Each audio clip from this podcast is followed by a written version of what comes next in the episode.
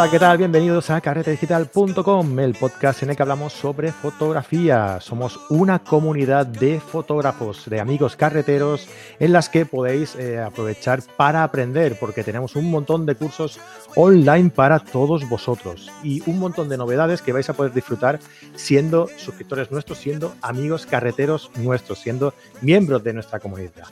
Eh, dentro de, esta serie de entrevistas que estamos realizando, hemos, hemos cruzado el charco, un poco, hemos dado un salto y hemos cruzado el, charco y hoy especialmente tenemos eh, a dos invitados que son pues del otro lado del, océano. Eh, tenemos a mi colaborador, el bro Camil de Miami. ¿Qué tal, bro? ¿Cómo estás? Hola, Frank. ¿Cómo anda la cosa? Muy bien, hombre, encantado de estar contigo otro día más. Con calor y, de nuevo. Sí, y nada, que como eh, el otro día entrevistábamos a, Pelayo, eh, a Pelayo González, y, y, mi amigo Bro me dijo, oye, mm, que a mí me gustan mucho todas las entrevistas, que yo quiero repetir. Y, bueno, le dije, venga, va, pues vamos a buscar a alguien que, creas tú, que, tengas tú ganas de, entrevistar. Y me dijo, oye, ¿y por qué no entrevistamos a, Eduardo? Eduardo, ¿quién es Eduardo? Dice, pues Alter y Mago. Ah, bueno, claro, Alter y Mago, sí. Hola, ¿qué tal, Eduardo? ¿Cómo estás, hombre? Bien, chicos, ¿cómo están? Muchas gracias por invitarme. Un placer estar aquí en Carrete Digital. Nada, muchas gracias a ti por, por acceder a la, a la invitación. Camil, saluda, perdona que te he cortado. No, no, no. Es un placer tenerte igual. Muchas gracias, chicos. Muy bien, pues nada, pues Eduardo Gómez, que eh, lo tenemos tocayo. aquí. Tocayo tuyo. ¿Tocayo ¿Eh? de quién? Yo soy Camil Gómez. Ah, muy bien, ah. somos primos. Digo, me, he perdido algo. bueno, pues em, Eduardo, porque yo no lo conocía, ha sido una recomendación de, de, Camil. Eh, y yo cuando hay un invitado que no conozco, hombre, me documento un poquito antes y eso, pero prefiero que esta, este, eh, aquí le voy, a, le voy a meter caña a Camil, prefiero que, sea él el que, el que haga la presentación. Así que te cedo los honores y presenta al invitado de hoy, Camil. Bueno, eh, hoy tenemos con nosotros a un invitado muy especial, porque muy pocos fotógrafos se dedican a lo que él se dedica, que sería un Dark Beauty un Dark Passion, como lo conocemos aquí en los Estados Unidos, o Dark Photography. Y es uno de los grandes representantes de la fotografía en México y en el mundo, ya que ha ganado bastante eh, cursos, eh, ofrece cursos y ha ganado varios premios, tanto nacionales como internacionales. Pero de todas maneras, qué mejor que hable él mismo sobre él. ¿Quién es Eduardo Gómez y quién es Alter Mago? ya que lo hemos traído, ¿no? Pues que, se presente. Cable, cable. Eh, claro que sí, muchachos. Eh, pues muchas gracias por invitarme. Y efectivamente, como dice Camil, yo me dedico al, al retrato principalmente, pero con una estética oscura. Me gusta mucho el, eh, la influencia del cine de misterio, el terror, el cómic, los superhéroes, todo lo que es fantasía entonces trato de darle a mis fotografías siempre un tema y un acabado más bien como surrealista, como fantástico. Eh, también hago, por supuesto, fotografía comercial para clientes que me piden lo que ellos necesitan, pero básicamente a lo que a mí me interesa como fotografía es este retrato eh, sui generis, que tiene temática, ya lo decía yo, oscura o alternativa o fantástica, también tengo una muy fuerte influencia de la fotografía erótica, hago mucho fotografía de desnudo y, básicamente eso es lo que me dedico. Bandas de rock, bandas de metal, son muchos de los que me buscan para hacer fotos y, bueno, eso es a lo que me dedico eh, básicamente. Sí, porque bandas de rock y bandas de música eh, a ti te viene de, hace mucho tiempo, ¿no? Por lo que he leído, eh, porque a ti te gusta mucho la, música, la música heavy, la música eh, metal, ¿no? Incluso eras componente de un, de un grupo, ¿no? Así es. Y por eso de ahí te viene un poco, ¿no? El, también te, tira la, sangre en vena, ¿no? En la, música. Justamente, desde que era yo muy jovencito, tocaba en bandas, guitarrista de metal y tú sabes que esos grupos de metal, la, la, por las portadas son muy especiales. ajá, Y, yo después me enteré que algunas de ellas son o, pinturas de, por ejemplo, de Caravaggio o de Goya o de artistas de ese estilo que son oscuros. Y, también fotógrafos, ¿no? Como Joel Peter Whitkin, como Saudek, son fotógrafos oscuros. Entonces de ahí me viene ese gusto por, la, por las imágenes oscuras. Sí, podemos verlo mucho, eh, al menos lo conocimiento que yo tengo de rock en mi juventud. Era, por ejemplo, de la gente de Cradle Filch o de Boyer. Exacto. Y más atrás, pues hablamos de Iron Maiden y de este, todo eso. Bueno, Camila en realidad es un es más de Cristina Aguilera y, Katy Perry. Y Katy Perry, sí, sí, sí, es, más de eso. Sí, te oye, mis amigos. Yo vengo yendo rock desde que tengo como 11 años, para que tengan una idea. Ah, muy bien. Bueno, y el, y el tema de los, de los tatuajes también te viene un poco, ¿no? De ese, de ese mundo un poco oscuro, ¿no? Eh, porque también eres amante de, de los tatuajes, ¿verdad? Claro, claro, mi primer tatuaje me, lo hice, es este de acá, me lo hice. No, eh, primero me hice este que es un mandala y este gato pues también representa un poco mi, parte gatera y fotógrafa, pero tengo varios y, me gustan mucho los tatuajes, como dice Frank. Este, eh, mi primer tatuaje me lo hice ya más de 25 años atrás y, fue cuando empezaba el, el boom del tatuaje aquí, al menos aquí en México y era cada vez más común ver que, sobre todo las chicas, empezaban a tatuar mucho y obviamente era como muy, llamaba mucho la atención. Hoy en día ya es muy visto esto, ¿no? De las chicas muy tatuadas, con cabello de color, y, pero en ese entonces era como la novedad.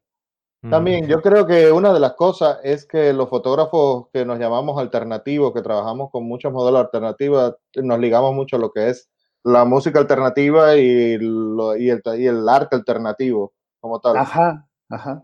Llámese graffiti, tatuaje, piercing, todo eso.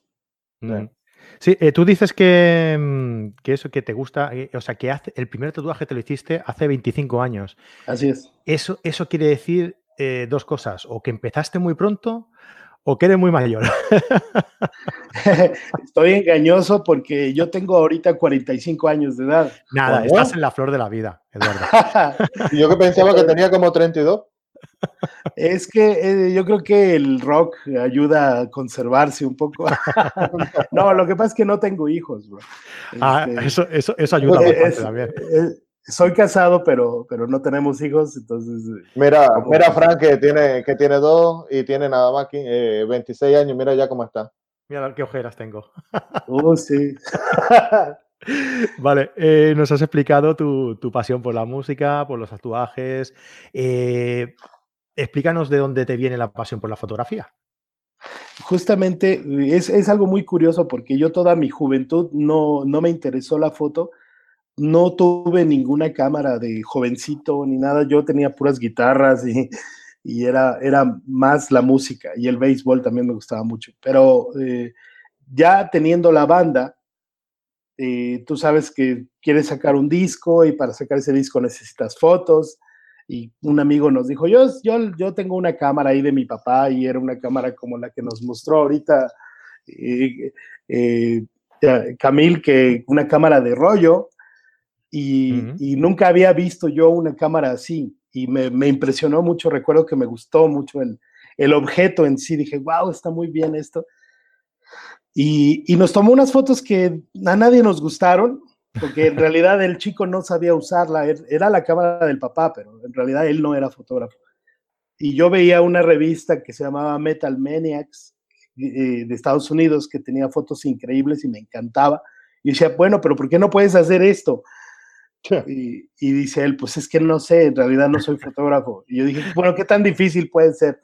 Y, empecé a, a, a, hacer fotos. Yo me compré una cámara digital pequeña y ya me di cuenta que no era tan sencillo como parecía.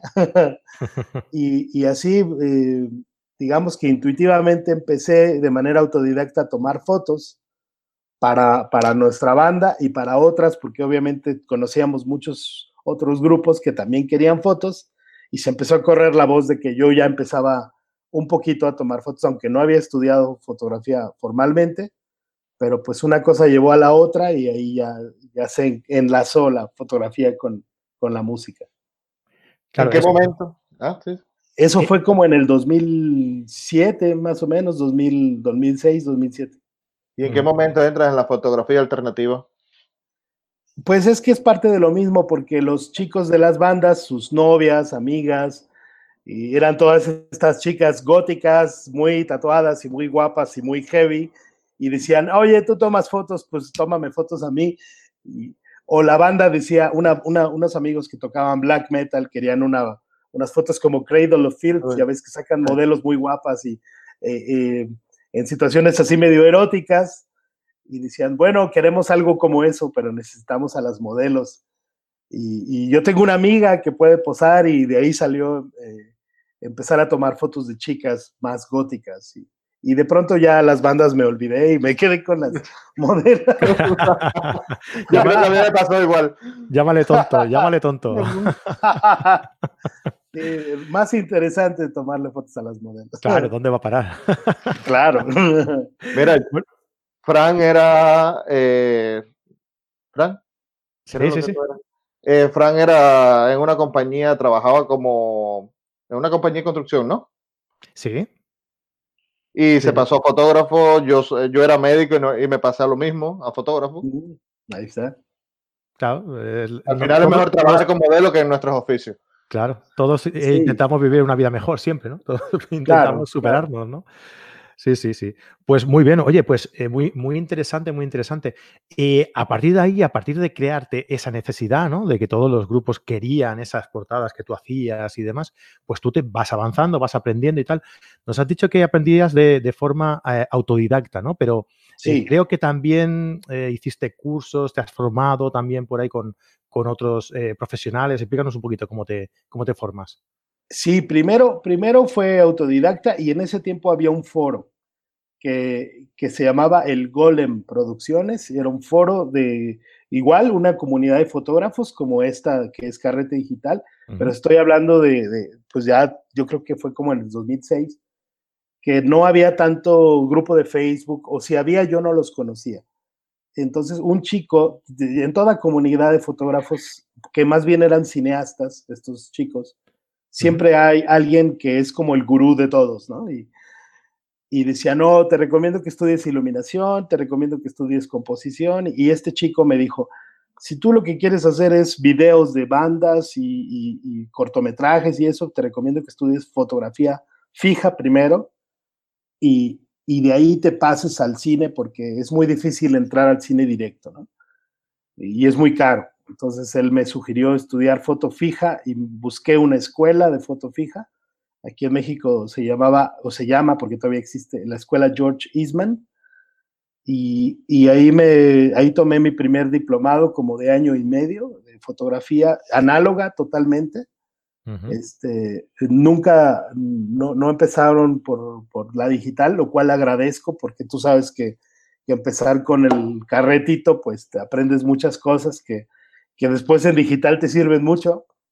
Y entonces eh, llevé blanco y negro, llevé fotografía de identificación hasta para hacer carnets y credenciales, este, todo el programa, todo el revelado, todo. Y, de ahí eh, una amiga mía que era modelo, también fotógrafa, me recomendó otra escuela que es la Activa, que tiene un perfil más, eh, como también más conceptual, más artístico, más moderno, y ahí sí ya entré a, lo digital, Photoshop y todo lo que me gustaba, porque en la otra escuela no había eso. Y entonces se combinaron estas dos formaciones, de la escuela muy tradicional, muy técnica, pero muy tradicional, y la escuela más con un perfil más moderno y más, más artístico. Y yo creo que entre las dos ya, ya me, me dieron toda la base que necesitaba.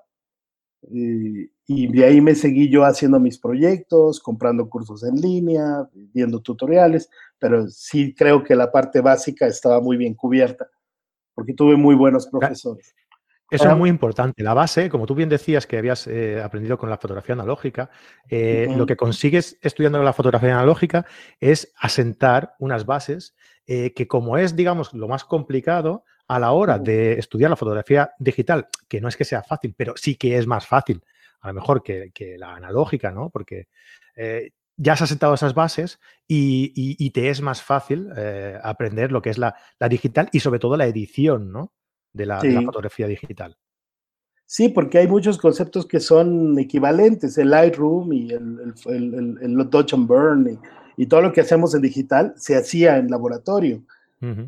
Entonces le ves la, la, similitud y te sirve mucho para entenderlo mejor y el rango dinámico que ahora conocemos en películas se le llama de otra manera, ¿no? Este, eh, latitud de exposición se le llama.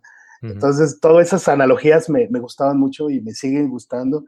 Yo sigo practicando mi foto analógica y, este, y no la dejo en paz porque creo que de ahí venimos. Déjame decirte, Frank, que como el programa que estábamos haciendo la, otra vez sobre el purismo fotográfico, eh, el señor Eduardo eh, podríamos llamarlo el más, uno de los más impuros de todo, porque lo que crea son obras de arte a, base de la fotografía. Más impuros, has dicho. Sí. vale, vale.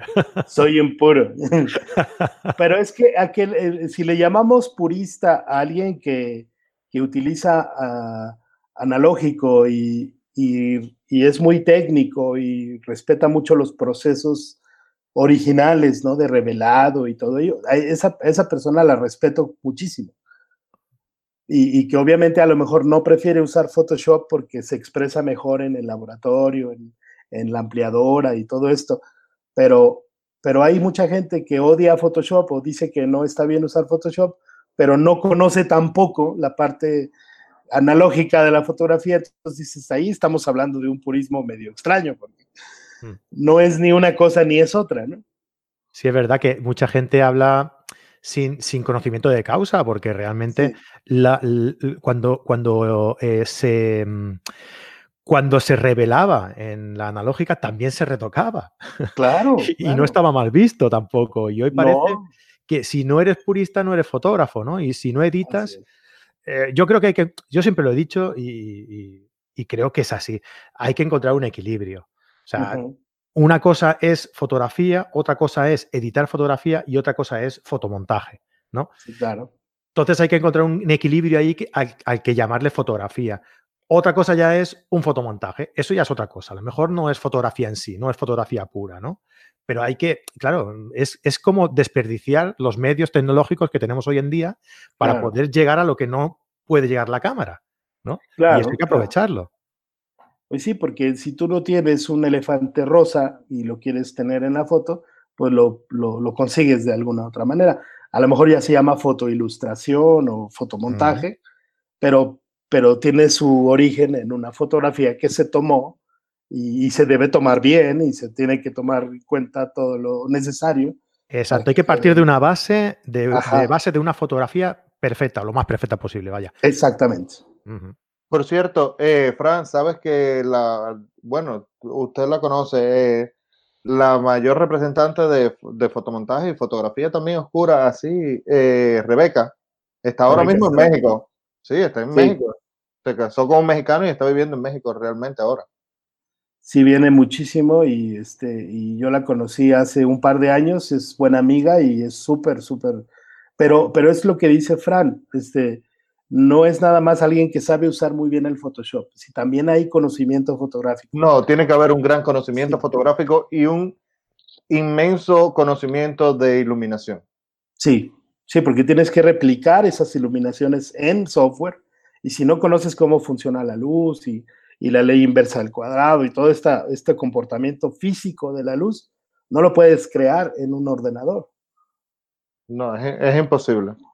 Exactamente, hay un montón de cagadas que vienen, que vienen de ahí, de, bueno, pues eh, poner luz donde no toca y entonces se ve como muy real, ¿no? Y no, no, no queda bien. Entonces ahí sí que hay que tener un poco de, cuidado, eso es verdad. Em, Eduardo, eh, esta, esta, pregunta le va a gustar mucho a, a Camille y te la voy a hacer yo porque tarda mucho en sacarla.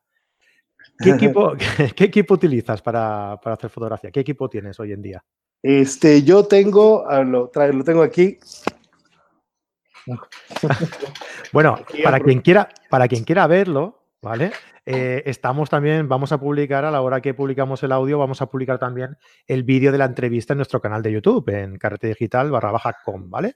O, no, carretedigital.com, perdona, en, YouTube. Así que si queréis ver el vídeo y queréis ver eh, el equipo que va a utilizar, que utiliza Eduardo, que nos lo va a enseñar ahora, pues conectaos al canal de YouTube. Dale, Eduardo. Sí, es, un, es una 810 de Nikon este, el objetivo que uso mucho es el 24-120.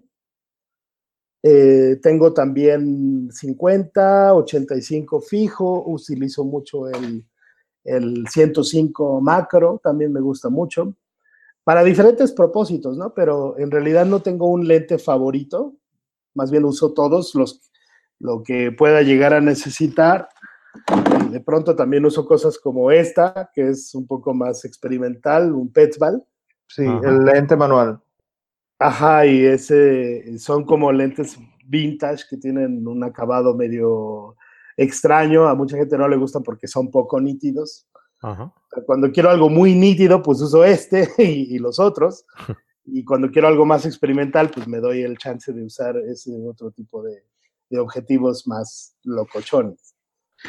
Por lo mismo que hablábamos antes, ¿qué te consideras más un fotógrafo o más un ilustrador?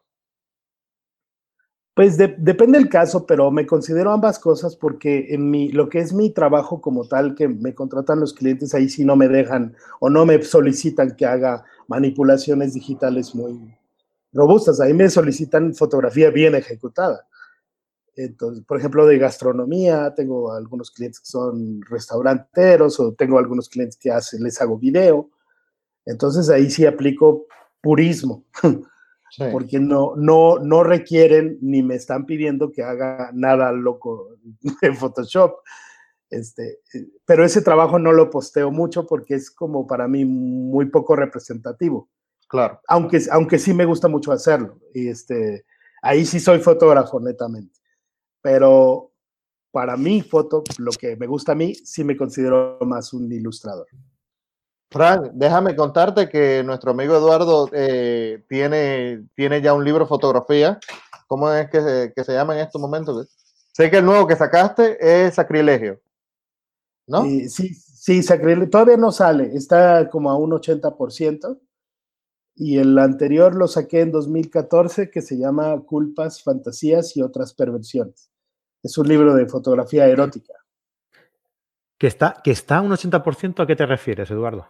Eh, que tengo el material fotográfico editado ya listo eh, a un 80%. Falta eh, la parte de diseño editorial, que es muy sencilla. En realidad, acomodar las fotos en, el layout del libro, eso, eso se lo encargo a una persona. Pero obviamente necesita él que yo le proporcione todo el material fotográfico. En realidad casi no hay texto. Por eso hacer un libro de fotografía es sencillo hasta cierto punto editorialmente hablando, porque no, pues encajar texto con imágenes sí es muy complicado, pero como aquí no hay casi nada de texto, simplemente las fotos. Claro. las fotos simplemente se ocupan todo el espacio disponible y ya está, ¿no? Pero eh, ese libro, eh, mi plan era sacarlo en marzo de este año, pero me atrasé por, por varios proyectos de trabajo y entonces yo espero poderlo lanzar antes de que termine este año porque voy a Argentina y voy a, Los Ángeles, entonces quiero llevármelo ya para, empezar a promoverlo. Y, sí, ¿No, ¿no, vienes, por aquí, por España? Eh, tengo, tengo muchos deseos de ir a España, está dentro de mis planes y tengo muchos amigos allá. Este, y, muero de ganas de, ir allá. Este, Tenemos que ligarlo con Fátima Ruiz. Sí, Sí, precisamente Fátima la, la, conozco, a Antonio García. A, ah, García. A Neco, Ajá, este, pues varios de ellos son amigos de, de, un canal que teníamos, Phototubers, que, que, ya no existe el canal, pero, pero ahí nos hicimos amigos y todavía tengo contacto con ellos. Pero sí, España es uno de los países que más tengo deseos de visitar por la arquitectura, la cultura, la gastronomía, este, hacer foto y, y, sí, está dentro de mis planes. Eh, aquí en España, la, cultura fotográfica eh, ha crecido una barbaridad. Eh, pues gracias a gente pues que como tú se, se prodiga por las redes sociales, formando a la gente, explicando trucos, tips, de todo mm, relacionado con la fotografía, ¿no? Tú haces lo mismo, mm, te iba a decir, tú haces lo mismo, pero allí en México, pero claro, es que la, mm, la, globalización y las redes sociales lo que hace es que dé igual, esté donde estés, porque tienes el mismo impacto aquí que allí, ¿no? pero bueno, igualmente, mi pregunta es, ¿Qué nivel fotográfico ves en México? ¿Crees que la fotografía es algo importante en México o, es algo residual y, te ven, tienes más seguidores de, fuera de México que del mismo México? No, yo creo que también ha crecido mucho aquí en México de unos cuatro años para acá. Bueno, yo llevo en la foto ya casi 15 años y sí veía que existían eventos, congresos, a los cuales asistía, pero quizá había uno o dos al año. Eh, y grupos de fotógrafos o colectivos o comunidades, había algunas, pero de unos tres, cuatro años para acá, esto se ha multiplicado tremendamente. Y hoy en día, eventos fotográficos importantes debe haber como 10 al año, al menos uno cada mes, cada dos meses, eh, de diferentes tipos de fotografía. Antes era pura boda, eh, bebés. ahora hay congresos que están más enfocados al Photoshop o a, fotografía de diferentes rubros. Este, inclusive ya va a haber uno hasta de Fine Art, que, me llama mucho la atención. Este, y grupos de fotógrafos en Internet hay muchísimos, debe haber más de 100 que pudiera yo nombrar, con 3.000, 4.000, 10.000 fotógrafos cada uno de ellos, que, ok, son los mismos que están repetidos en todos los grupos, pero, pero, pero sí hay mucho movimiento. Y canales, yo en YouTube, eh, ahí sí creo que somos pocos, al menos en, yo veo que en España hay muchos youtubers fotógrafos, en, en México hay, eh, igual seremos como unos 10, pero muchos de ellos tienen canales todavía muy pequeños o abandonados, que, que tiene un año sin publicar y cosas así. Bueno, de México yo solamente he visto el suyo, única y exclusivamente. Hay, hay, uno, hay un Alex Mendoza en Chihuahua, hay un Memo Flores en Guadalajara, pero sí son como tres o cuatro canales que más o menos son consistentes y todos los demás son, son esporádicos. Sí. Eh, Memo, Flores es, digamos que es el, yo diría que es el precursor de los podcasts, ¿verdad? Está ahí desde los tiempos de los tiempos, ¿eh? Sí, sí, sí, él es el más, el más antiguo, el veterano. Sí y es el que ha tenido, pero igualmente pues ha tenido altibajos su canal, pero bueno, es el, actualmente es el que más seguidores tiene, pero ya lo voy alcanzando. Bien, bien, bien.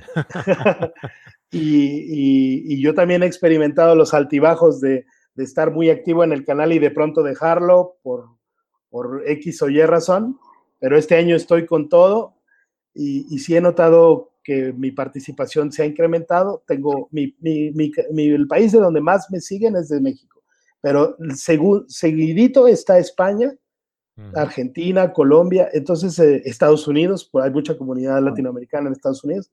Entonces, este, exacto.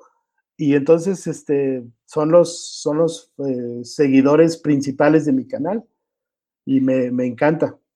¿Te, ¿Te, encuentras a gusto en, en YouTube? ¿Crees que es un que, que, es la mejor vía para, para llegar a, un público numeroso de, de, una especialidad que es básicamente visual, como es la fotografía? Yo, yo creo que sí, porque yo inicié en Vimeo. Quería ser un poco más hipster y yo pensaba que el YouTube era como de puros videos sin contenido de comediantes, así como lo voy a decir con palabras mexicanas, ¿no? Decir que era como de más pendejón. Y este, Me encanta, pendejo. sí, sí, sí, yo era como, ah, puro canal pendejo Y, y para mi sorpresa, no, yo hoy en día soy un gran consumidor de YouTube, no solamente de fotografía, sino que sigo youtubers de cocina, de carpintería, me gustan muchos temas, este, fabricantes de, y especialistas de, diferentes temas, eh, tienen canales muy exitosos y yo los veo porque me gusta el contenido, soy muy consumidor de YouTube, prácticamente al grado de ya no ver televisión. Este, Eh, y creo que sí es la mejor plataforma porque hay videos que tienen tal vez 10 años, 5 años y siguen generando reproducciones. Se llama contenido, contenido evergreen. Exactamente. Sí, sí, justamente. Y no pasan de moda. Yo tengo videos muy viejos míos que ya los veo y me da hasta pena, pero me siguen llegando preguntas de, oye, vi tu video de este, no del otro, y, y, ya tiene como cuatro años y digo, ya ni me acuerdo ni qué dije. Por cierto, nos hemos preguntado lo más importante, eh, hablando de video, ¿qué nos enseñas en tu, en tu canal? En el canal de YouTube. Que pasen a verlo, que pasen a verlo. Pues yo quise hacer un canal un poco diferente a los muchos que hay, porque veo muchos enfocados en el equipo en review, en, la parte técnica y que está muy bien, pero por ejemplo Memo es un fotógrafo muy, muy enfocado en los objetivos, en los sensores y yo esa es la parte de la fotografía que menos me interesa. Me gusta más la parte eh, del, por qué hacemos fotografía o para qué. Eh, también me gusta mucho la parte de los clientes, abordo mucho el tema de negocio, de, la venta, del marketing y del contenido de las fotos, el color, la composición, este, eh, la narrativa. Me gustó mucho el de color, el último que sacaste de color me gustó mucho. Ah, muchas gracias. Sí, me gusta mucho eso, todo lo de que es la, la, parte de, del cómo, ¿no? Eh, no tanto el con qué, sino el cómo, porque, porque la gente muchas veces, eh, yo he percibido que al menos aquí en México está muy limitada en cuanto a si no tengo la cámara tal y no tengo el objetivo tal, no puedo hacer la fotografía que quiero hacer y pues sabemos que no es, no que ayuda. No yo, creo, no, yo creo que eso es en todos los lugares del mundo y más bien es una justificación para el que no estudia pues fotografía. Pues sí. porque, porque pensamos que el equipo nos va a dar todo, ¿no? Y, y que lente me recomiendas para retrato. Y así, tú, tú, puedes hacer un retrato con el lente que quieras y el lente que tengas. O sea, no, si sabes la técnica, claro. Pero esa, ¿a poco no? Esa es la pregunta que más recibimos. ¿Qué lente me recomiendas para eh, esto? ¿Qué, ¿Qué, me recomiendas para esto otro? ¿no? Como si vendieran en la tienda el lente de retrato y el lente de bodas y el lente de macro y el lente de paisaje. Mira, mira que Frank es nuestro vendedor de la tienda Photocard. Yo no soy vendedor. no soy vendedor. Eh, no, pero sí que es verdad que mm, eh, es, digamos que es el contenido más, más buscado y más, y más solicitado, ¿no? El, qué cámara me compro y tal. Yo creo que es una vía de escape de la gente que, que, no le acaban de salir las fotos que quiere. ¿no? Y entonces la vía de escape es, ah, pues cuando tenga una cámara mejor, ya verás qué, mejores fotos voy a hacer. Cuando tenga un objetivo mejor, ya verás qué fotos voy a hacer. Cuando tenga un objetivo tal que es más em, mejor para retrato, ya verás qué retrato voy a hacer. Y es como una especie de, quiero y no puedo, ¿no? Porque cuando tienes ese objetivo dices, sí, pero es que hay otro que es mucho mejor para y acabamos siempre en, una, en un callejón sin salida, ¿no? Y buscando algo mejor, y eso no puede ser. Los grandes fotógrafos, mira, ayer lo hablaba, tenemos un canal en Telegram, que es muy activo y habla mucha gente allí sobre muchos temas diversos. Y ayer hablábamos de, un fotógrafo que no sé si lo conoceréis, que se llama Tino Soriano. Sí, claro. No lo conozco. El maestro Tino. Pues te lo, te lo aconsejo, Eduardo. ¿eh? Es un fotógrafo que va con una em, Olympus, ah, con dos, tres objetivos, todo metido en la riñonera, ¿vale? Y hace unas fotografías increíbles. Trabaja para el, para el National Geographic mm. y, hace unas fotografías impresionantes. ¿Pero por qué? Porque no le importa la calidad de las fotos. Le da igual que sea una foto de 40 megapíxeles o de 30. Lo que, lo mm. que le importa es la visión que tiene de, la, de, cómo plasma las fotografías, eh, cómo logra transmitir un mensaje, una historia en, sus fotografías. Y eso es lo realmente importante, ¿no? No le da igual que sea con un objetivo X o, Y, porque lleva un Olympus. No es que un Olympus sea mala, ¿eh? Pero que no, no le hace falta un cacharro de estos de 20 kilos, ¿no? Claro. Para hacer una buena fotografía. Lo que a él le interesa, lo que él necesita es una herramienta pequeña, práctica, que pueda llevar a todos sitios, porque va a sitios que están muy apartados y, y tiene que llevar algo muy práctico. ¿no? Pues con eso va a todos sitios y lo que le importa realmente es la visión que tiene del cómo plasma esa fotografía, cómo transmite ese mensaje, ¿no? O sea que es, el, vivo ejemplo de que no hace falta tener un buen equipo. Ayuda mucho. Y para según qué tipo de fotografía es imprescindible tener determinados, eh, determinadas características en tu equipo que te van a ayudar a sacar tu, fotografía perfecta. Pero es que lo más importante es la visión que tú tienes de, la fotografía, lo que tú plasmes ¿no? en la fotografía. Por supuesto, estoy totalmente de acuerdo. Y voy a buscar a Tino porque sí me llama mucho la atención. Luego te paso un enlace para que lo, ah, para que lo tengas por ahí. Claro que sí. Eh, nos dije, eh, bueno, nos dijeron no, porque yo también estoy muy enterado de eso y hemos conversado varias veces sobre eso.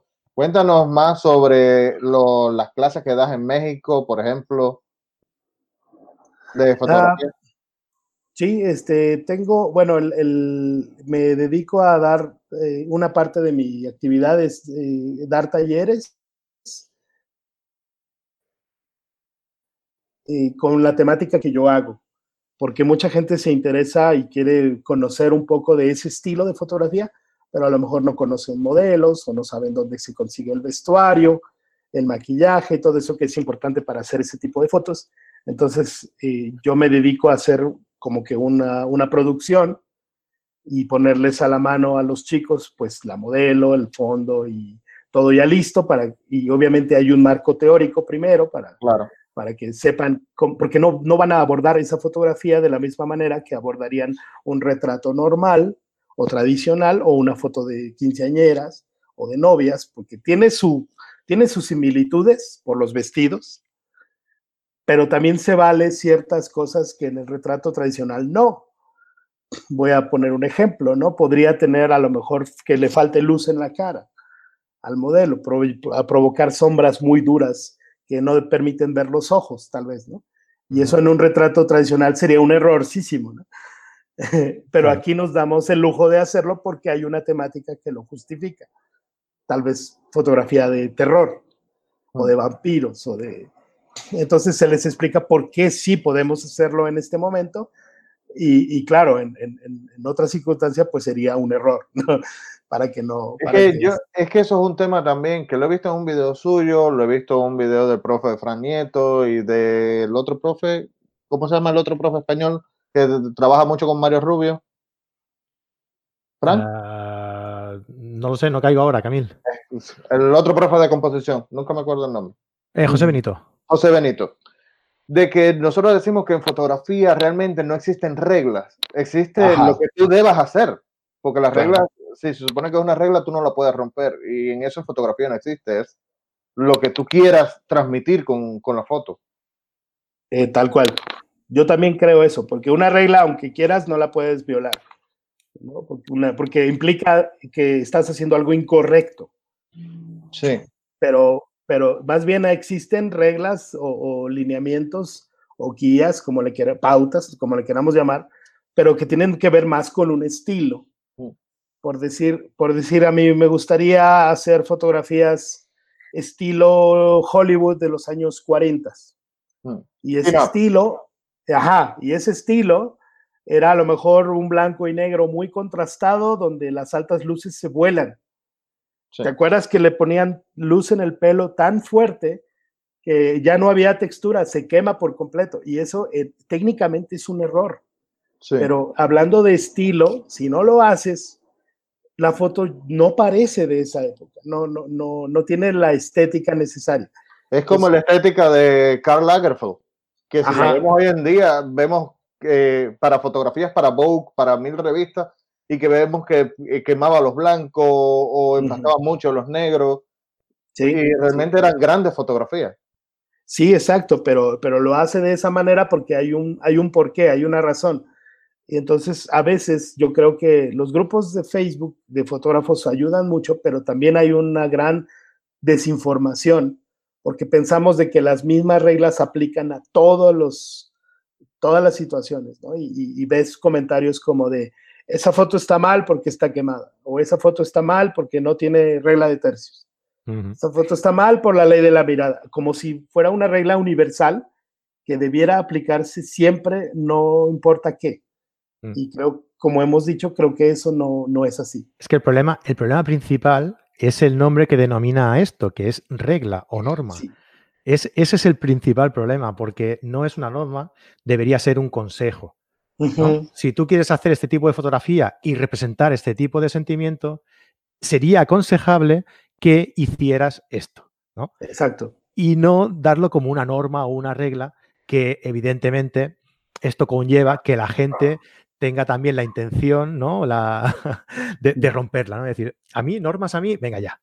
Ajá, exacto. Aparte, aparte me siento muy rebelde por no seguirla. Ahí está. Cuando ni, ni siquiera es eso. Claro que sí. O, la segunda parte de eso, eh, justifican, justifican una mala fotografía por ser rebelde. Ajá, ajá. También, también. Está, está el holandés, ¿no? Yo tomo las fotos así, porque, porque soy rebelde y, a lo mejor no hay ninguna razón para que esa foto tenga el horizonte diagonal. Simplemente lo hice porque se me salió de los cojones. y, este, y no hay ningún por qué, no hay ninguna razón, se ve fuera de lugar. Sí, sí, sí, sí. Pues se puede, se puede decir cojones aquí, no, no hay ningún problema. ah, bueno. Estamos hablando un mexicano, un español y un cubano. Créeme. Entonces, que somos mal hablados los tres. Alta. Sí, no, creo que ninguno somos catedráticos de, universidad, no. Vamos a hacerle una pregunta de doble filo aquí al compañero Eduardo. Eh, cuéntame, los cursos online que, que, estás ofreciendo, ¿qué nos ofreces en los cursos online? ¿Cuál es tu temática? Por lo que he visto es mucho más oscura, tu propio estilo. Sí, eh, son, bueno, tengo uno que es totalmente dark, le llamé Gothic Horror. Ahí explico todas las eh, influencias que tienen este tipo de fotografía, hablando de cine, de cómics, de, todo, de novela gótica y todo esto. Tengo otros cursos que son un poco más eh, generales, como de iluminación, donde sí hay más explicación técnica, está tan ligado a lo dark porque me, pero tampoco es un curso como que tan, no es posible ver toda la iluminación en un curso, ahí está centrado más en retrato. Y, este, y tengo un curso de Photoshop donde ahí sí me, también me meto muy fuerte a la parte de, de mi estilo, aunque hay temas generales como retoque de piel y cosas así que, que le sirven a cualquiera pero sí, y hay un curso de, tengo un curso de composición en donde justamente tomamos el tema este de las reglas y, y por qué no hay que llamarles reglas y, eh, y, más enfocado al, al, contenido de la foto o análisis de fotografías y películas, eh, partiendo de esta visión de no son reglas, son, son pautas o son consejos o son técnicas, herramientas. Y aquí va la, la, la, segunda parte del doble filo. Nosotros nos encanta poner la gente contra la pared, pero bueno. A ver. Sabemos también, al menos yo sé, no sé, Fran, que también tienes en doméstica un curso de para posiciones. Ajá. Que por cierto, yo lo tengo. Ok. Que me gustó mucho la parte de ah. modelar a gordito.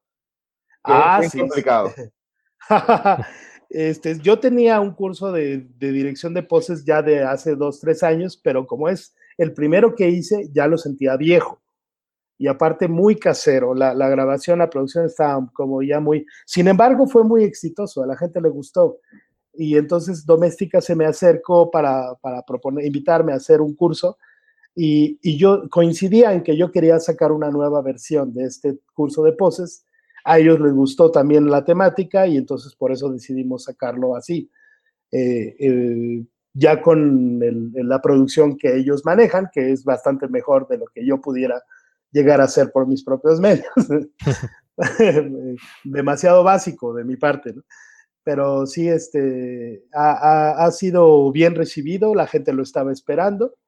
Eh, está enfocado a poses de gente que no sabe modelar, como lo son la gran mayoría de nuestros clientes, ¿no? Y, y, que no, que, que, están esperando que tú les digas cómo ponerse y obviamente no son dueños de un cuerpo escultural o ideal como de top model, ¿no? Entonces tienen sus inseguridades. Y que luego te dicen, oye, quítame esta arruga de aquí con Photoshop. ¿verdad? ¿Cómo le hago para no salir tan gordito, tan chaparrito? No, lo peor que a mí me han pedido ha sido que le quite los espejuelos. Ah. Dios. Los espejuelos, a ver, traduce, ¿los espejuelos qué Eh, es? Los lentes, ¿A las gafas? las gafas. Gafa. Se la borraste con Photoshop. No, me lo piden y yo prefiero ir a hacerle de nuevo la foto. Ah, no, pues claro que sí. Es que la gente eh, siempre te dice, no, no te preocupes, eso me lo quitas después en Photoshop. Sí, hombre. Ellos piensan que Photoshop es magia. Sí. No, bueno. Y en gran parte sí, pero no, no, eh, si te lo puedes evitar, mejor. Es que yo creo que las películas, eh, lo que es Hollywood, ha mal acostumbrado mucho a las personas de lo que piensan de Photoshop. Es un botón que aprietas y se borran las gafas de un Sí, solo clic. sí. Hombre, es, lo que dice Camille es verdad. En las películas eh, hacen así un par de, ¿De clic? de- de clics con el ratón y, y le quitan todo y dejan una modelo perfecta y dices, bueno, pero. ¿cómo lo hace eso? No, no le quitan lo pixelado. Sí, eso también. Sí, sí, sí, sí, sí, es verdad. Bueno, me eh, fotos de móviles para, para hacer eso. No, A ver cómo las arreglo. No, Y entonces la última pregunta que le iba a hacer, que era la parte de doble filo, como de nosotros, que era que nosotros también te queríamos invitar a formar parte de nuestra familia. ok. Mira, eh, de, de cursos online. Sí, Sí, claro, para sí, nuestra sí. plataforma. Ok, ok. Mira, yo, eh, yo tengo una situación de que por contrato con doméstica no puedo estar en otra plataforma de cursos que sea en Vaya. español. hemos llegado tarde, Camil. Cachis. Sí, tienen esa cláusula. Y, Pues lo hacemos en inglés, Eduardo. Pues sí, sí fue, si no fuera en español, eh, pero sí, porque es una, es por contrato, chicos. Ya. Eduardo, una cosita. eh, a mí me encanta esta, este diseño, este, esta, esta atmósfera que le das a las fotografías, ¿no? Como comentabas, ¿no? Oscuras, góticas.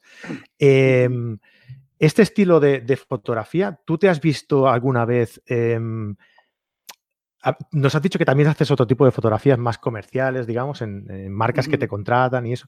¿Te has visto alguna vez eh, en la tentación ¿no? de, de- de aplicar este estilo tuyo a esas fotografías más eh, comerciales, más normales y decir, oye, va, vamos a atrevernos a hacer algo atrevido, a ver si, si cuela y, y- y se valora más este trabajo, ¿no?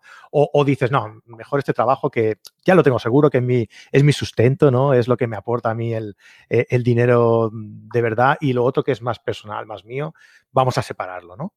¿Te has, Claro. te has visto alguna vez tentado a hacer eso? Sí, mucho, mucho. Este, yo creo, yo no me lo han permitido porque sí, los, los clientes aquí, al menos en México, les gusta mucho ir a la segura y ellos no confían tanto en la experimentación. eh, eh, como siempre hay un director de arte y siempre hay un creativo de la agencia que básicamente te limitan mucho Claro. creativamente en los trabajos. Entonces, yo lo que he pensado es crear unas fotos falsas de, como para un cliente hipotético. Por ejemplo, por ejemplo, pensar en una, se me ocurre una, una sobrecargo, una chica con uniforme de sobrecargo, como para una aerolínea, pero ponerla como extraterrestre, tal vez con ojos así, todos, y, y- y con tentáculos en vez de brazos o algo así, este, y ponerla ahí atendiendo a los, a los, a los viajeros del avión con, con esta estética extraterrestre. O a lo mejor una mesera que está sirviéndote un helado, pero ese helado es así como radioactivo, o este, no sé, como, como si fuera una foto comercial, pero con estas ideas medio darks o medio locas, este, Es que a veces Pero- esa- esas ideas, eh, a ver, las empresas son, son, son muy conservadoras y Sí. van a lo que funciona, ¿no? sí. Sin saber que a lo mejor tú puedes tener una idea mejor que sus eh, directores de marketing, por ejemplo, Sí, porque tú sí, tienes eh, más visión, eh, más poder visual que ellos, digamos, ¿no? Más, más eh, ¿cómo te lo diría? Más educación visual. visual. quizás que ellos, ¿no? Ellos sabrán mucho de marketing, pero tú tienes más educación visual que ellos. Y, Claro. y el, sobre todo, el, el atreverse a hacer algo Ajá. diferente, ¿no? Que la gente eso lo valora mucho, porque la gente se cansa mucho de, de- lo siempre lo mismo, siempre lo mismo, siempre lo mismo, ¿no? Entonces busca estas Claro. cosas diferentes. Y a veces eso no lo piensan. Te, te- te he hecho esta pregunta pensando en eso, ¿no? En que, en que me ibas a decir que no, porque la gente no se atreve a, a aceptar este tipo de ofertas, ¿no? Y cuando realmente a lo mejor es cuando mejor funcionan, cuando esa propuesta es tan diferente que, que Claro. choca, ¿no? Claro, claro. Claro, y seguramente yo creo que el, hecho de, a lo mejor no son capaces de imaginarlo, porque si les platicas, si les dices, ¿qué les parece si hacemos esto? Se lo imaginan de otra manera o no les gusta la manera en que lo visualizan, entonces tal vez es mejor mostrárselos. Claro. Como decir, mira, tengo esto, y oye, ¿y eso para quién fue? Pues para nadie, es, un, es una producción mía, a lo mejor sí tienes que invertir en costearla, en, en producirla, pero eh, es una inversión porque a lo mejor viendo ese portafolio de imágenes eh, puede ser que salga un proyecto y ya de un solo proyecto se paga todo eso. Claro. a, lo mejor, como es más fuera de lo normal, ¿no? Te dicen, vale, pues te vamos a pagar lo de siempre y dices, no. esto es algo especial, esto se paga más. claro. Yo, yo pondría de ejemplo ahí a un compatriota tuyo, Fran, a, Eugenio Recuenco, que, trabaja con marcas eh, súper de renombre y él, él está haciendo valer su visión porque pues también es un, genio y me encanta a mí, él es de mis fotógrafos favoritos y, cómo mezcla la ficción y las películas y, su visión estética de las cosas y le han permitido hacerlo con clientes eh, corporativos e internacionales y, pues la está dan, rompiendo, pero durísimo. Claro. Por atreverse, por atreverse a hacer cosas diferentes. Claro, claro, es un ejemplo a seguir. Hay que atreverse, hay que atreverse. Y no has probado, por ejemplo, eh, porque yo lo he hecho. a mi fotografía, a mi estilo de fotografía, yo lo he hecho. Yo trabajo, a ver, para explicarme mejor, porque Fran me conoce, eh, usted no tanto. Eh, yo trabajo más o menos el mismo tema de usted. yo, yo trabajo para la revista Playboy, por ejemplo. Ok, ok. Y estoy tratando de entrar en Suicide Girl por ejemplo. Muy bien. Y muchas de las cosas de bikini que le hago, a veces eh, introduzco fotografías más Suicide Girl y a veces han colado y la han, y la han publicado y la han cogido porque les gusta eh, que el cambio de momento. Publicar algo que no, que no siempre sea igual, la misma temática, que si el bikini tiene que estar aquí, que si el semidesnudo tiene que ser de cierta forma, con el mismo tipo de iluminación. Ok. O sea, les has funcionado. Les has metido ahí coquetear con, con otro estilo. Por supuesto, he sacado las fotos que me pedían y de ahí le incluyo una o dos fotos a mi estilo. Ándale, eso está muy bien. Eso está muy bien. ¿Y te ha funcionado, Camilo? Ha colado varias veces. Bien, bien. bien, bien, bien. Así nos gusta, así nos gusta. Por eso es que me interesa tanto la fotografía de él, porque se parece de cierta forma, bueno, la mía, porque yo soy más jovencito, eh, se parece mucho a la forma de él y de hecho estoy aprendiendo cantidad con, con él y sus videos. Muy bien. Muy bien. No, pues Eduardo, eh, yo creo que una última cosa. Ah, dos últimas cosas, va. Eh, una, un consejo para la gente que, que quiere llegar a hacer el tipo de fotografía que, que, que tú realizas, ¿no? no sé, que ¿Qué crees que es lo más importante en tu tipo de fotografía? ¿La iluminación, la edición? ¿Qué aconsejarías a la gente para que llegara a hacer tu tipo de fotografía? Ok, yo creo que es muy importante eh, basarse en un concepto que hagan eh, mood board. Es un mood board es un, un álbum, puede ser en Pinterest, por ejemplo, que es una muy buena herramienta para ello, un tablero donde añadas imágenes que se parezcan a lo que quieres hacer. Por decirte algo, quiero hacer una fotografía con tema vampiros. Entonces voy a, incluir en ese tablero imágenes que vienen de películas o de series o de o a lo mejor una ilustración o fan art de, de ese tema y lo incluyes hasta que tengas una buena cantidad de imágenes y de ahí vas tomando nota de qué te llama la atención de, esas imágenes. Dices, a lo mejor de esta imagen me gusta la iluminación. La voy a, empiezas a hacer una ensalada con esos ingredientes. De esta foto me gusta ese tipo de vestuario. Ok, ya tengo dos elementos, la iluminación y el vestuario. Y de esta, de esta foto me gusta a lo mejor el color o la paleta tonal. La paleta. Entonces ya voy, así, voy construyendo mi imagen a partir de otras, porque siempre construimos así, es un proceso mental que hacemos, a lo mejor inconscientemente, pero hacerlo consciente es mejor, porque ya vas descartando cosas que no quieres o no te gustan y solo dejando lo que te gusta. Y al final el boceto, si es que dibujas o, lo hagas así con un garabatito o, o, con un texto, o lo que quieras, pero ya definiste iluminación y color, vestuario, y ya de ahí te lanzas a, producir, pero ya tienes delineado todo, ya no estás improvisando. Ese sería un, un consejo porque obviamente hacer una producción sin saber qué voy a hacer, pues puede ser costoso y puede ser muy laborioso y al final la foto que tomaste no te sirve, ¿no? Para lo que querías y o la iluminación que decidiste no te sirve para la edición que quieres hacer. Entonces, saber todo de antemano es mejor porque ya vas más a la segura. Pues me parece un consejo muy, muy, muy, muy bueno, ¿eh? porque eh, normalmente, yo siempre he trabajado, últimamente me estoy dando cuenta de que estaba haciéndolo bastante mal, eh, pero siempre he trabajado un poco improvisando. ¿no? Mm, Eh, mm. Oye, ¿qué toca hoy? Esto, pues venga, vamos a hacerlo. Claro, a veces mm, trabajas tan apurado y tan estresado que, que- Ujú. que, a- eh, haces las cosas simplemente para tenerlas acabadas en el plazo que, que- que te marcas, ¿vale? Claro, y no te las preparas bien. Entonces, el proceso de preparación es muy importante. Es mejor tener eh, prevista eh, un tipo de trabajo, pero yo creo que eso es para cualquier tipo de trabajo, ¿eh? no solo para una fotografía.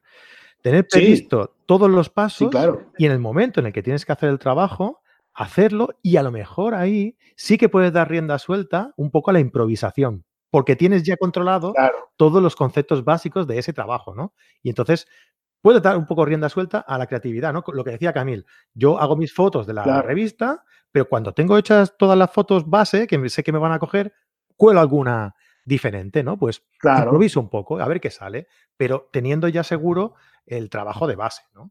claro, claro. Muy buen Sí, consejo, sí, señor. Así, así es, ese funciona muy bien.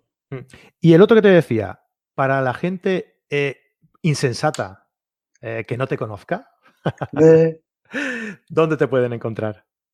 Eh, yo me encuentro en YouTube como Alter Imago Fotografía, ese es el canal. En Instagram también estoy como Alter Imago. En Instagram tenemos una dinámica de preguntas y respuestas todos los miércoles. Hoy la voy, hoy la hice hoy porque mañana tengo producción, entonces no la voy a poder hacer mañana, pero también está bueno el Instagram, hacemos varias cosas. Y en Facebook eh, estoy como Alter Imago Fotografía y mi perfil personal es Eduardo Gómez.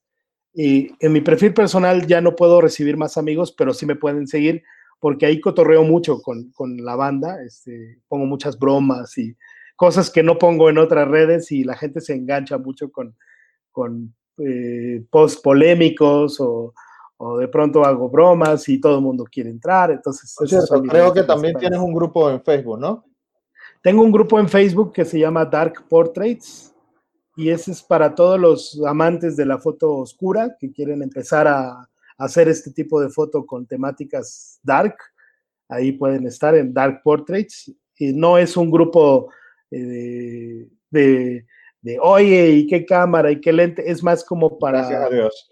Como, ajá, sí tiene un perfil diferente porque es porque más... Estoy todavía esperando la aprobación. Ajá. Ahorita, ahorita la busco porque luego me quedo como dos semanas sin, sin aprobar personas y ya, ya este, ya un buen día meto a todos de jalón y ya. Muy bien. Oye, pues eh, Camil, despídete, va, que nos vamos. Bueno, Alter, nos vemos en las redes y seguimos hablando. Muchas gracias, Camil. Igualmente, mucho gusto. Y saludos a todos por allá ahí en, en Miami. Y este, muchas Esperamos gracias. Aquí en Miami igual. Claro que sí. Si vas a Los Ángeles, pásate por acá. Sí, ¿verdad? Me queda un poquito largo, pero. pero bueno, sí, todo, claro. todo, llegará. Nos, eh, Camil nos está esperando a, a, unos cuantos de España que vayamos al, algún día también. Pobre. Y a Cuba. y a Cuba. Pero bueno, todo llegará, todo llegará, eh, bro. Eh, y nada, pues eh, Eduardo eh, Alter y Mago, encantadísimo de conocerte. Eh, creo que ha quedado una, una, entrevista muy chula. Hemos tocado temas muy, muy interesantes que creo que a la gente le va, le, le va a gustar eh, y le va a aportar eh, un valor añadido. Y, y, nada, lo dicho, que, que, te vaya que te vaya bien bonito, ¿no? Como decís por ahí, o eso no decís ahí. Sí, sí, ah, vale. también, también, sí, sí lo decimos por acá. Muchas gracias, Fran. Muchas gracias por la invitación. Y, y, prometo estar allá en España pronto porque tengo muchas ganas de visitar Genial. tu país. Ya sabes que cuando vengas, si vienes por Barcelona, aquí estamos. Aquí tienes un amigo. Muchas gracias. Claro que sí. Venga, un abrazo. Un abrazo. Y a todos los, oyentes, pues eh, como siempre, eh, estamos en carretedigital.com, ya sabéis, una comunidad donde tenéis eh, cursos online en el que podéis aprender pues un montón de cosas, desde iniciación a fotografía, retoque, composición, ya sabéis, un montón de cosas, además de muchas sorpresas y muchas bueno, muchas ofertas y muchas sorpresas que tendréis. Así que es que es muy tarde ya, Camil, bro. Es, muy tarde. Para mí es muy tarde. sí, sí, ya está. Medianoche, seguro. Un abrazo muy, muy, muy grande y nos vemos la semana que viene. Hasta luego. Adiós, adiós.